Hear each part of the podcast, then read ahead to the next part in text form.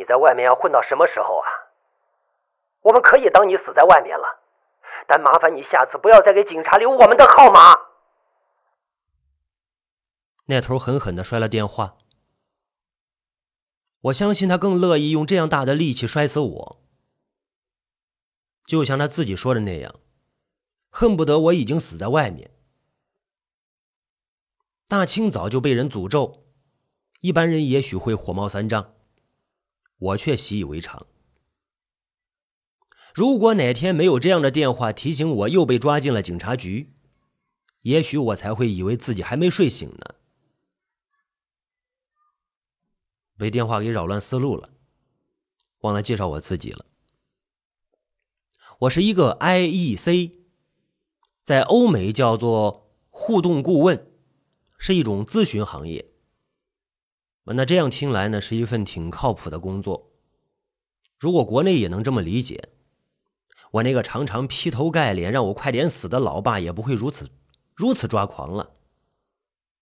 在国内呀，互动的表现方式多是推广，那就好比，呃，大清早上一打开门一看，哎，一张热情的笑脸出现在你面前，然后问道。先生你好，请问您听说过安利吗？人们总是很容易把这种过分殷勤的事和骗局联系在一起，所以推销在我看来是十分肤浅的推广手段。在咨询的广阔的范畴里，我找到可以为之奋斗的职业是游戏咨询。开发新游戏的老板要从我这里咨询到游戏的灵感和方案。可以说，我是游戏的最初的设计者和最后的推广者。大部分人只看到这一行的光鲜亮丽，却几乎没有人想到，我们都是从职业玩家做起，终日躲在一个黑漆漆的小屋里，疯狂的按着键盘，专心的参加游戏比赛，奖金就是收入。我们知道，只有废寝忘食的接触所有的游戏。才能真正了解游戏玩家的需求，从市场里找到开发新游戏的灵感。而我不知道为什么有很多人喜欢给职业定一个高低贵贱的分类，好像和游戏有关的都叫不务正业。曾经我在网上看过一条留言，不知道是哪路神仙，妄自指责我浪费青春，还忠告我。说我的父母会为我这样虚度光阴而感觉到痛心，我一度无法理解。凭本事、熟能生巧的工作赚钱，没偷又没抢。可惜世界上总有这些自以为是的人，我毫不犹豫的删掉了那条留言。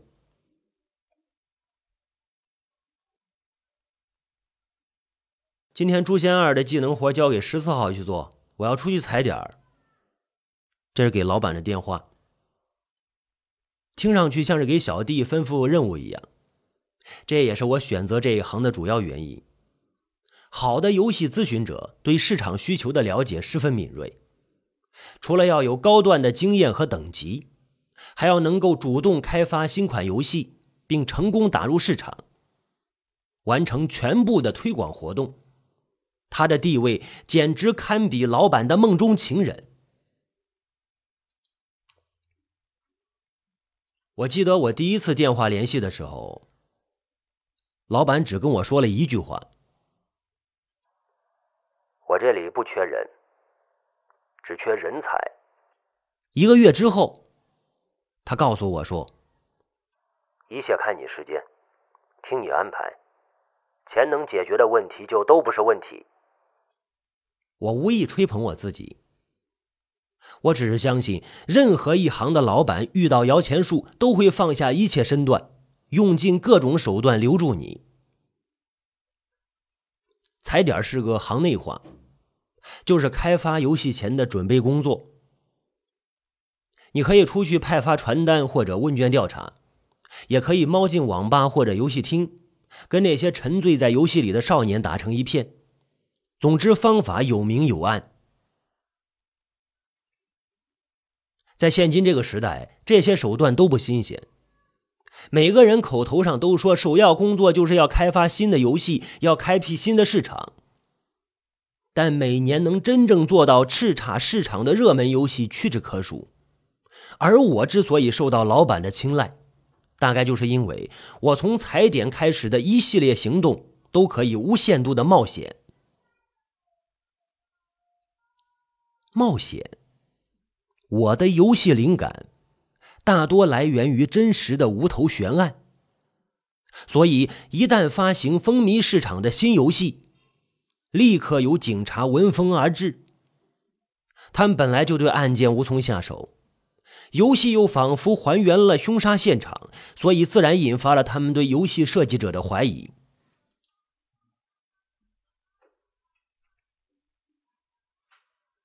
几年前，我做了一个第一个寻宝游戏，参考了那一年轰动全国的文物大案。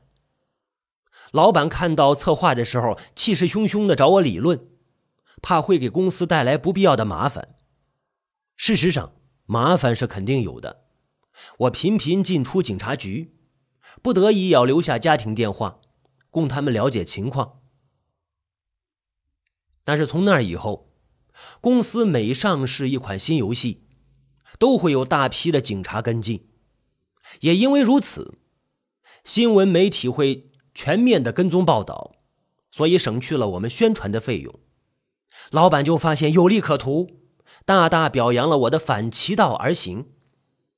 他说我这种踩点行为好像干将莫邪以身铸剑，奉献和牺牲精神可嘉。不过我心里知道。一个人要得到点什么，同时也肯定要失去点什么。新游戏名字还没敲定，只是决定了情节设定参照前两年的画廊杀人案。这将会是有难度的一款游戏，要在有限的时间里抢到足够多、足够好的画，要求游戏玩家有一定的艺术鉴赏能力。玩家要在游戏里最短的时间里挑选适合的武器，杀掉画廊里的人，包括业务主管、公关经理等等。他们都站在画廊的不同的角落和展板的后面。一旦他们看到玩家的脸，就要求玩家在下一个转弯之前杀人遗失，否则生还的人就会报警。这对玩家的反应速度要求比较高。构思好了大概的框架，我准备出发踩点。盐城西画廊。看着前两年那家一夜之间被鲜血染红的画廊，如今换了名字重新开张，我一时之间不知道作何感想。画廊位于艺术街的尽头，两端高低不同。这使它从外观上看去，似乎可以改变地形，就像是悬浮在土地之上。大胆的设计源于天才的构想，也许正是这样的场景吸引了我，决定把它放进游戏里。当我看着逼仄的街道和入口形成的狭小的缝隙时，想到当年的新闻上说，凶手就是在这间只有一个出入口的画廊里杀了所有人。然后从这个看上去不可能的缝隙中逃之夭夭。凶案虽然残酷，但物是人非，一切情景融入游戏又是如此完美。我听说画廊新旧交替，现在的老板买下来之后，对原先的格局并没有任何改变。我相信。即便那些警察把这里所有的角落查个遍，也还是会有一些盲点。现实中的破案不同于警探片，一切都会在高科技下现出原形，然后天网恢恢，疏而不漏。当然，我并非是来查案的，我只需要弄清楚游戏当中需要用到的一些有价值的场景就可以了。画廊老板陈有贵热情的接待了我。他问我这次来是想找什么作品。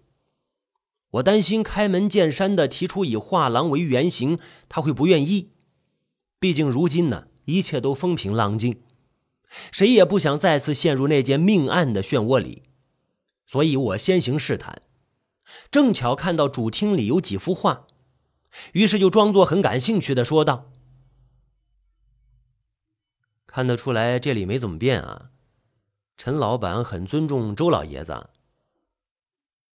周老爷子是画廊之前的老板，德高望重。”不过，和他的员工一同死在两年前那场杀人案里。突然提起周老爷子，陈有贵应该明白我的来意。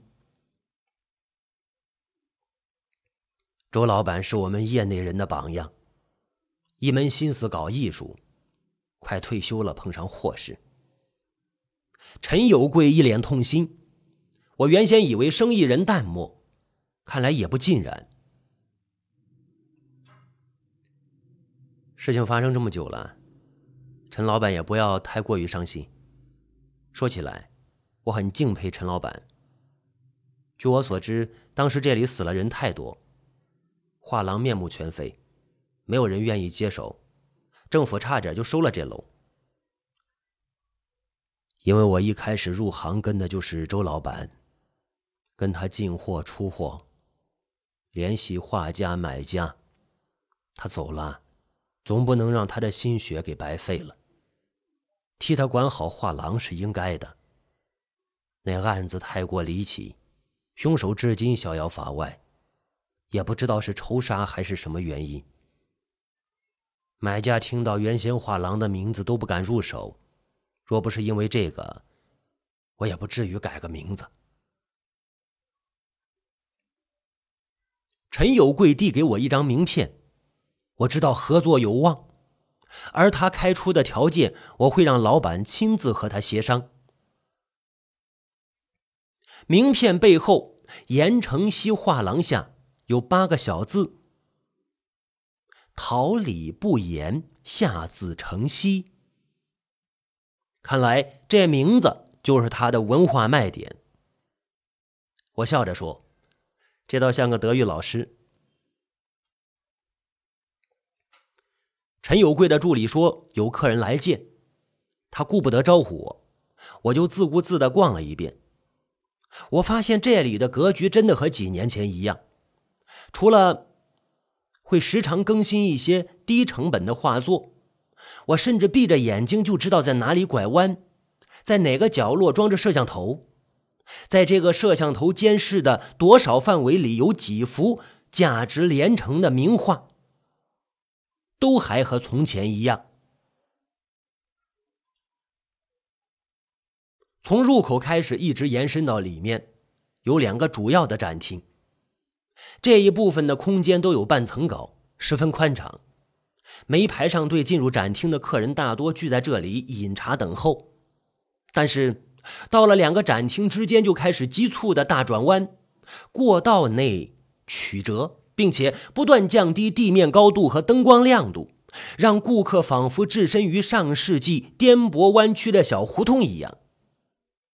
听说这是老北京人周老板自己设计的，说是让人能够瞬间的进入艺术欣赏的环境氛围，和地下的空间有直接的视觉交流。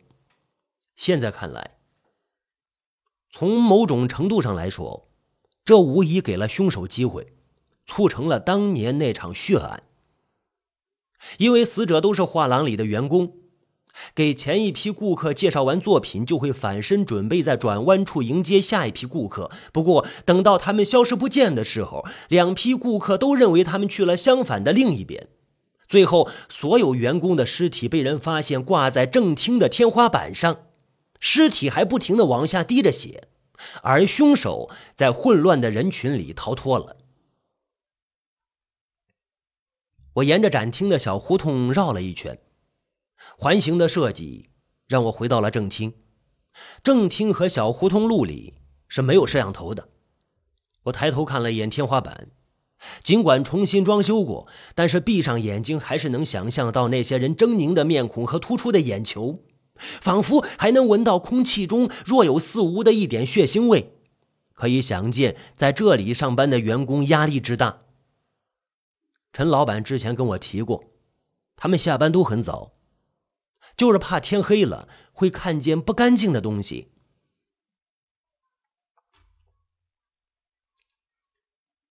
回去之后，我快速理清了脑子里的思路和灵感。游戏的卖点依然是真实的血腥，现实案例已经被我做成了公司特色。只是这一次，我会更加强化杀完人之后的场面，比如在没有摄像头的区域，连警察都无法还原的搬运尸体路线，因为越是盲区，越有发挥的余地。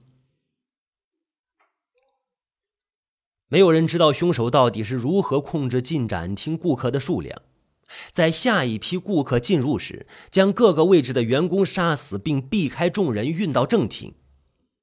所以，针对这个点，我会根据自己的猜测给出不同的作案图，引导玩家自己选择路线。这和传统游戏里只有既定的一条路线不同，只要没有固定的结局。游戏对不同的玩家来说，得到的体验也是不同的。我还会给出一个逻辑概念，因为游戏操作时间和现实世界行动的时间是有一定比例的，就好像我们写生时会按照比例对实物进行缩小。时间虽然是无形的，但是也可以同比例。这个逻辑的意义就是，如果游戏时间和现实时间比例合适。最好的玩家应该能够发现，当他成功的杀死所有员工，成功的从那条缝隙中逃脱的时候，将他的时间换算成现实时间，在案子给定的时间内，他就已经破了案，完成了一个警方都无法解决的难题。我无意调查这个案子，只是对于一个为老板卖命，继而实现自己价值的 IEC 来说。这是唯一让死者的亲朋好友不抵制这个游戏的方式了。或许他们会进一步的了解真相，还会积极的参与到游戏里来。他们，死者的亲朋好友，也都将会是我游戏的宣传员。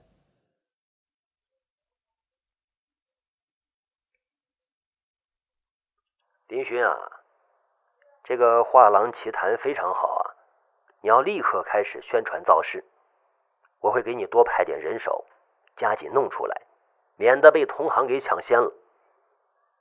游戏推出的时候，我们再出点周边啊，一定会很红火的。你的工资啊，又要涨了！哈哈哈哈哈！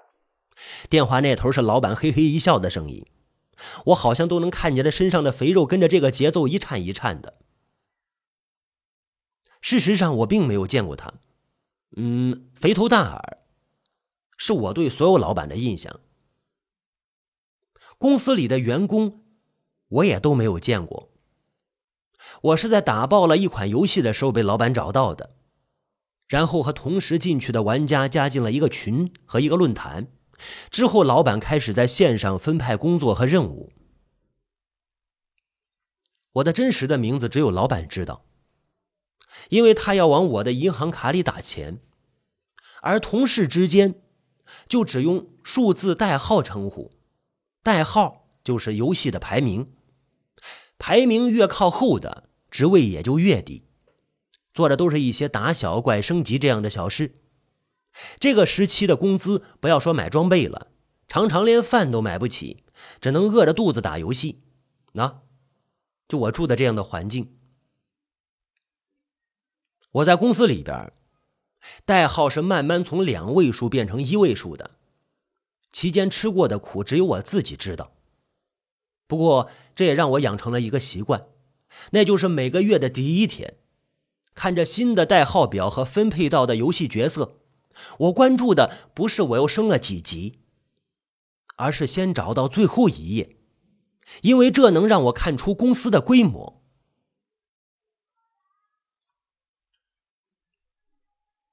我习惯了解身边息息相关的人和事。公司的规模如果不是在慢慢扩大的，那么留在一个毫无发展潜力的公司，那才是真正的虚度青春。我得让自己时刻保持清醒。这天，我像往常一样摊开了代号表，看到最后一位代号是十七。接着，我就顺便打开电视。每天的这个时间里，电视机里都会滚动的播放新闻。因为平时属于自己的休息时间极少，我只能通过这种方式快速了解本市的重大事件。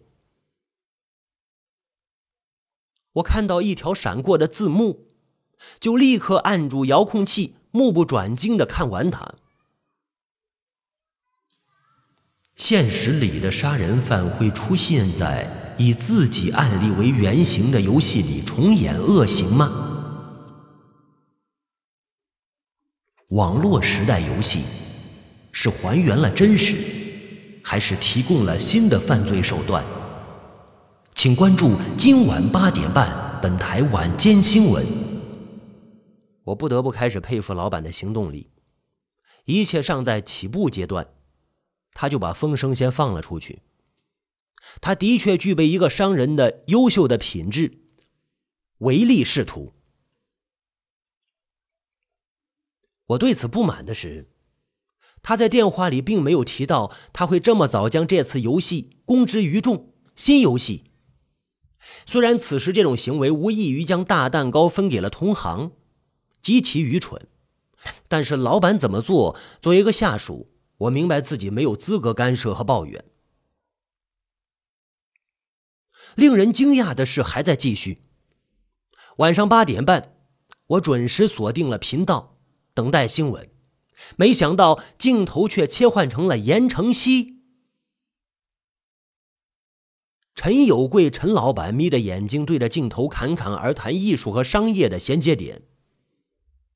看着他的嘴一张一合，我只听到了一句：“绘画是人的本能，画册是人类艺术进步的阶梯。”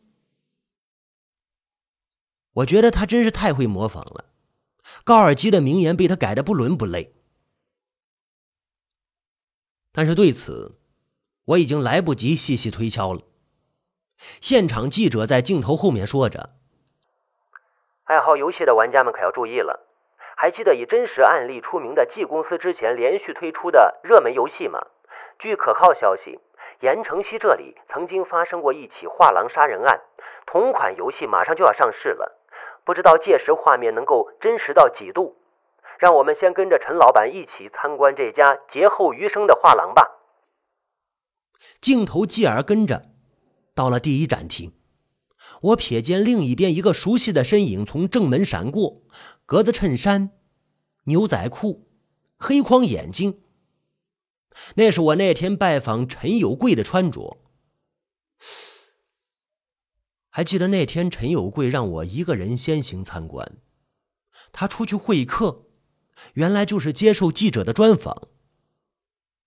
我仔细盯着屏幕，那个记者没有全程出现在镜头里，拍摄的画面也并非是高度清晰，时不时还会摇晃两下，很显然没有做好充分的准备。他是收到消息即刻出发的，为了抢到第一手新闻，带的是简易设备。我早就知道，我所在的 G 公司因为前面几款游戏已经是备受瞩目，但是没有想到我的行踪有一天会暴露给记者。从拍摄情况来看，他虽然不知道我就是那天踩点的人，但至少公司的绝密行动已经为人所知。之前我以为是老板走漏了消息，但是新闻拍摄那天，我听他的安排去找陈有贵。并没有提到会用言承熙合作这件事啊。可是陈有贵接受的访问，反而好像早就知道了会有游戏上市。我也相信，不管老板多么的急功近利，在游戏成型之前，他都会把言承熙作为一个秘密武器，最后一刻再做公开。也就是说，G 公司里除了老板，还有第二个人知道我的行动。让我惊慌的是，我并不知道他是谁。游戏中我会奉行知己知彼，每一局我都会详细的研究对手和战友的装备、技能、等级以及经验。而此刻我却发现，我成了一个愚蠢的透明人。